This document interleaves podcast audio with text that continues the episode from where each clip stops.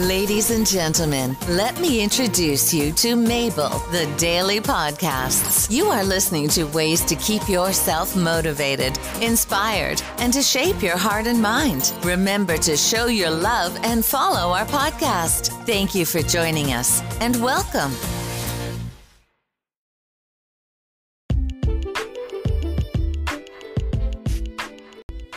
Hi everyone. Today I want to share an article from glamour.com How to Stop a Divorce. A couples counselor shares the mistakes most people make and what to do instead. When faced with a divorce or breakup you don't want, most people panic and do all the wrong things. It only pushes him out the door faster, says Kim Bowen, marital therapist and founder of Engage with Love. Bowen became a counselor after her own near divorce experience, which taught her that most people simply don't have the knowledge or tools to know how to react when things go sour. If you do, there's a good chance you can turn things around. First things first. Forget right and wrong. The only way to sort out a serious relationship issue is to consider both sides. When people lose feelings of love for their partner, they often give up and believe they will never have those feelings again, says Bowen. In order to convince them otherwise, it's about showing, not telling. Here are Bowen's do's and don'ts for saving a marriage.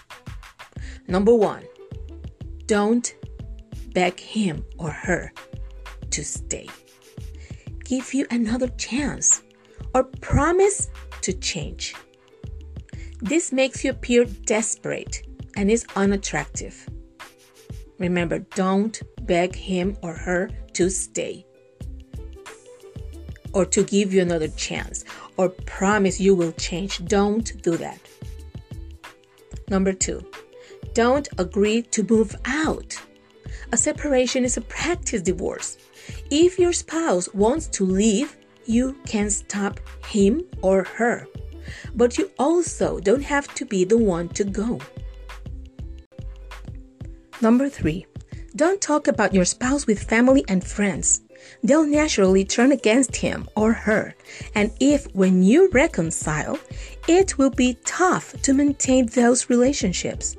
Also, friends and family will often encourage you to leave the relationship, but they won't have to, to leave with your decision. You will. If your goal is to save your marriage, speak to someone with that same goal. Number four, do keep your anxiety under control. Exercise, talk to a therapist, and see a doctor to get medication if you have to. Why? Because anxiety will cause you to do things that aren't good that aren't good for the relationship. Lashing out, asking for reassurance, begging him not to leave, begging her, etc. Instead, focus on your own life and making yourself happy. Number 5 do keep your communication short and sweet.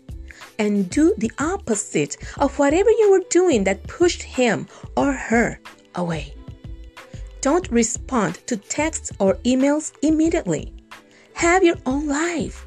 And when he or she contacts you, write back calmly and in as few words as possible. The idea behind this is that, justified or not, something you were doing was making him or her not want to be in this marriage anymore. By flipping your behavior on its head, you can solicit a different response from him or her than what you were getting before. In many cases, sticking to this script for a few weeks will result in your partner being willing to talk things out and hopefully go to therapy. Of course, there's no guarantee he'll be or she will be willing to see things from your point of view, but at least you can show him or her your best side as a reminder of how things can be.